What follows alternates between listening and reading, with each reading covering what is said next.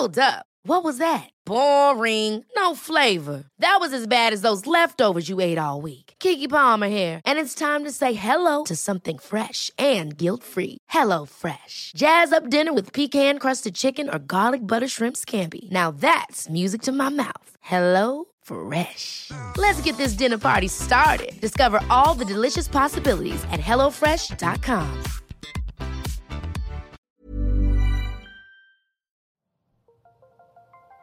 Las historias de ayer viven en nuestra memoria hoy. Viven en nuestra memoria hoy.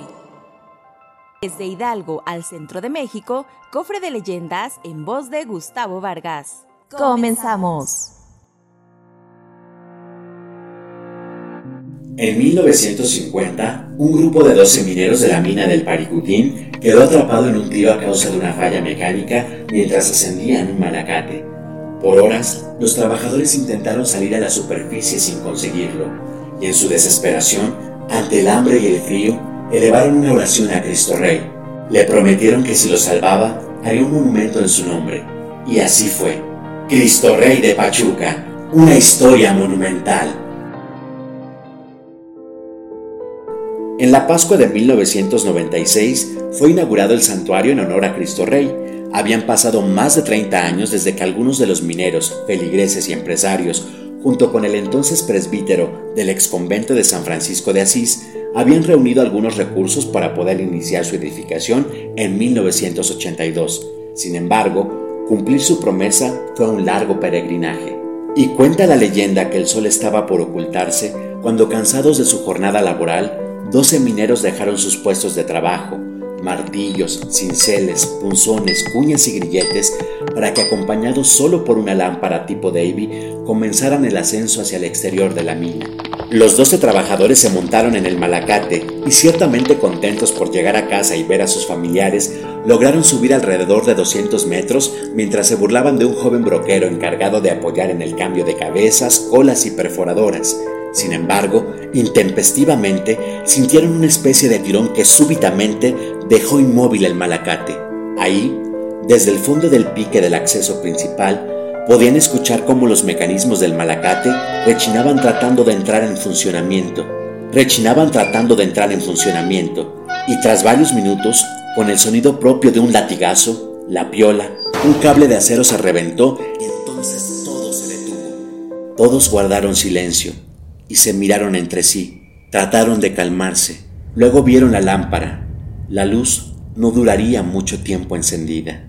La cuadrilla había dejado sus herramientas en la postura. No había nada por hacer. Comenzaron a gritar por ayuda. ¿Alguien nos escucha? ¿Hay alguien ahí? Estamos atrapados. ¿Alguien nos oye? Un minuto, diez minutos, la luz se apagó. Rendidos, tras una ardua jornada laboral y tras horas de pedir auxilio, se sentaron en el ascensor. Ya ni siquiera podían mirarse. Sabían que estaban ahí por el roce de sus cuerpos, por el sonido de su respiración, por el latido de sus corazones. Entonces, uno de los mineros comenzó a orar. Oh Jesús, te reconozco por Rey Universal todo cuanto ha sido hecho, tú lo has creado. Ejerce sobre mí todos tus derechos. Renuevo las promesas de mi bautismo, renunciando a la oscuridad, a sus seducciones y a sus obras. Y prometo vivir como buen cristiano. Muy especialmente me comprometo a procurar, según mis medios, el triunfo de los derechos de Dios y de tu iglesia. Divino corazón de Jesús te ofrezco mis pobres obras para conseguir que todos los corazones reconozcan tu sagrada realeza y para que así se establezca en todo el mundo el reino de tu paz. Amén. Con lágrimas en los ojos, los mineros hicieron una promesa a Cristo Rey. Si tú nos permites regresar a casa, te prometemos hacer un monumento en tu nombre. De esta forma quedará plasmada tu grandeza y será un mensaje de tu infinita misericordia. Arrodillados, e inclinando la cabeza, desde el exterior se escuchó el rechinido de los metales. El malacate estaba ascendiendo.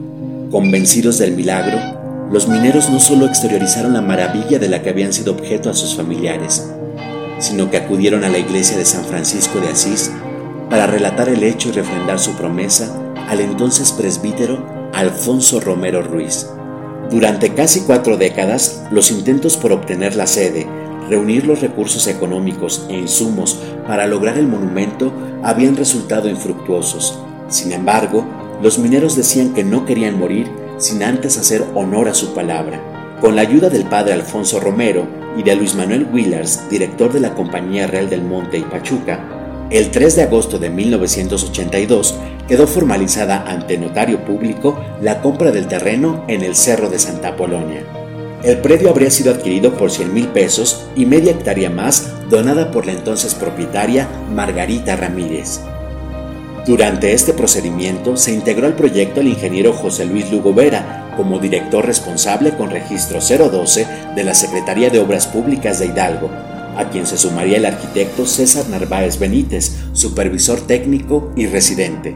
Sin embargo, los trabajos comenzaron a aplazarse y entonces el párroco junto con los mineros y feligreses organizaron el 6 de septiembre de 1988 una procesión que salió desde el exconvento de San Francisco de Asís hasta el Cerro de Santa Polonia, donde se instaló la cruz y se celebró la primera misa. Los trabajos de edificación iniciaron el 14 de noviembre de 1988. Se trataba de un monumento de 33 metros de altura, cada uno en representación de los años que Cristo vivió en la tierra elaborado en cantera rosa traída desde el estado de Querétaro y financiado mediante distintas donaciones por los residentes de Pachuca, La Bella Irosa. Y finalmente, el 7 de abril de 1996, en Domingo de Resurrección, con solo dos de los mineros aún con vida, el monumento fue inaugurado por el entonces obispo de Tulancingo, Pedro Aranda Díaz Muñoz. Es así que al pie de la colosal obra se puede leer, Cristo Rey de cielo y tierra, Pachuca agradecida te ofrece este monumento en cumplimiento de promesa minera, por haberle salvado la vida en memoria de 400 años del convento franciscano, 50 de sacerdocio del Papa Juan Pablo II, 40 de sacerdocio del Pedro Obispo y 45 de sacerdocio del párroco de San Francisco, Alfonso Romero Ruiz, iniciador y responsable de la obra erigido gracias a la generosidad de instituciones, familias y personas particulares cuyos nombres tú, Cristo, conoces. Pascua de Resurrección, abril 7 de 1996. Un proyecto del ingeniero José Luis Lugo Vera y César Narváez Benítez. El 4 de abril de 2019 ocurrió un incendio en la localidad de Santo Tomás en el Cerro del Cristo Rey, donde autoridades contabilizaron una superficie afectada de aproximadamente 30 hectáreas. El 31 de mayo de 2020 se realizó un espectáculo de luces, videomapping y un concierto en el que se proyectaron diferentes mensajes de aliento para el personal de salud que labora durante la pandemia por la COVID-19 en Hidalgo.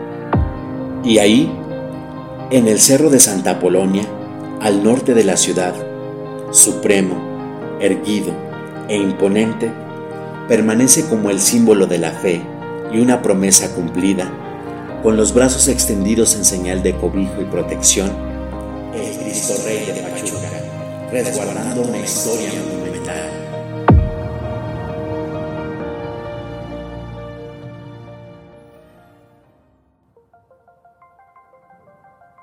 El cofre se ha cerrado. Te esperamos en el siguiente podcast con más leyendas para contar. Escucha un episodio nuevo cada martes desde Spotify, Apple Podcast, Google Podcast, Acast, Deezer y Amazon Music. ¿Tienes alguna sugerencia de leyenda que deberíamos investigar?